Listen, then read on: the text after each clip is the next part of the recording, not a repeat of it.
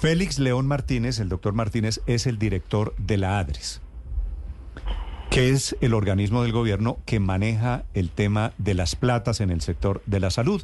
Acaba de firmar un convenio muy importante con los aseguradores para el tema del seguro obligatorio. Y tengo dos preguntas, doctor Félix. La primera, anuncia el gobierno que le van a pagar finalmente este mes de febrero a la CPS una plata diferente, ¿verdad? Sí, no, esa plata tiene que ver con los eh, ajustes de presupuestos máximos de las vigencias 2022 y 2023. ¿Qué es cuánta plata? Eso más o menos dos y medio billones de pesos. Imagínese la, de lo que estamos hablando. ¿Y con esa plata se arreglan los reclamos permanentes de la CPS, doctor Félix? Bueno, los presupuestos máximos siempre tienen un trámite presupuestal eh, Hacienda a través de confis, presupuestos adicionales que siempre pues, se tardan un poco más que la UPC regular que se entrega anticipada todos los meses, que es el 96% del dinero. Sí. Eh, la, la, los dos billones y pico significa la deuda se acaba o se disminuye.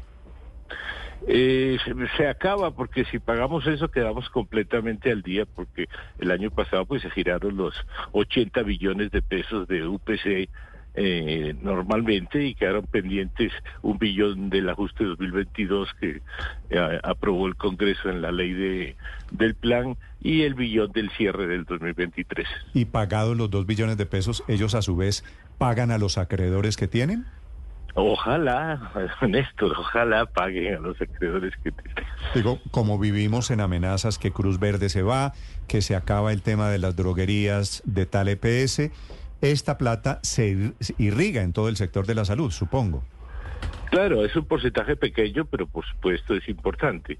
Lo que está mal es que digan que esa plata, si no les pagan esa pequeña porción de dinero frente al gran volumen de recursos que reciben, no dan cierto tipo de servicios porque ellos legalmente no pueden hacer eso.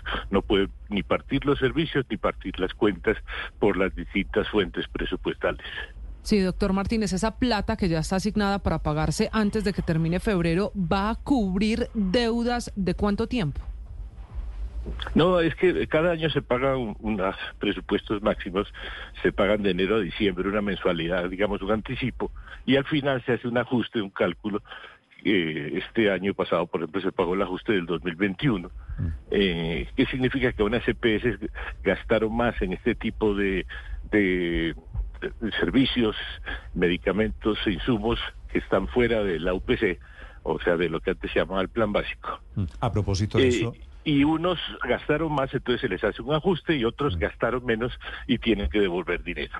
Doctor Félix, ¿el gobierno, la ADRES, está considerando renegociar, repensar el tema de la UPC, que es la unidad de pago por capitación, lo que le pagan, le reconocen a la CPS por cada uno de los colombianos? No, eso no es función de la ADRES, esa es una función eh, de una comisión de costos, servicios y tarifas que integra el Ministerio de Salud con el Ministerio de Hacienda, el Departamento Nacional de Planeación y otras entidades que anualmente evalúa después de un estudio actuarial eh, el incremento de servicios y costos que han tenido las EPS con la información que ellos presentan y con base en eso toma la decisión anual de ajuste.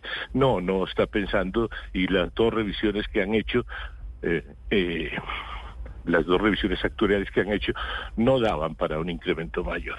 Sí, es decir, que no habrá ningún cambio en el pago de la UPC para este año 2024. No creo, no creo, no encuentro la razón para que haya un ajuste adicional. Sí. Eh, ¿Por qué la CPS tiene una visión distinta, doctor Félix? Bueno, la CPS siempre quiere más dinero. Eso es eh, una, una tradición digamos de alguna manera, pero cuando entregan sus cuentas no demuestran, mm. cuando las entregan, porque algunas ni las entregan.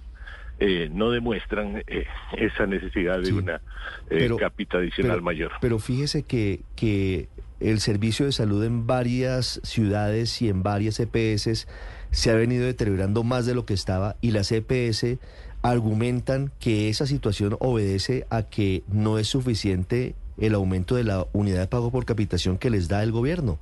¿Ustedes contemplaron ese ítem dentro de la evaluación que hicieron? Por supuesto, ya te digo que el ADRES no participa en ese estudio, pero hay un equipo de expertos que viene desde gobiernos anteriores, hay una metodología que viene que se hace anualmente, se revisa, se hacen, a finales del año pasado incluso hicieron una revisión adicional cuando tres EPS decían que tenían dificultades. Pero también hay que ver qué también y cómo están gastando el dinero las EPS, porque también hay unos problemas eh, de transferencia de utilidades hacia sus negocios secundarios y de otras ineficiencias en el manejo de los recursos de salud que ellos están evidenciando. Sí, pero fíjese que incluso la nueva EPS dice que la unidad de pago por capitación y su incremento para este año es insuficiente. Ahora que tienen incluso un nuevo presidente que es tan cercano al, presidente Petro y al gobierno, ¿eso no les dice algo? No, no lo sé, no lo sé, no, no conozco esa manifestación específica, pero ya te digo, mm. el ADRES no toma parte de la comisión que determina el valor de la UPC.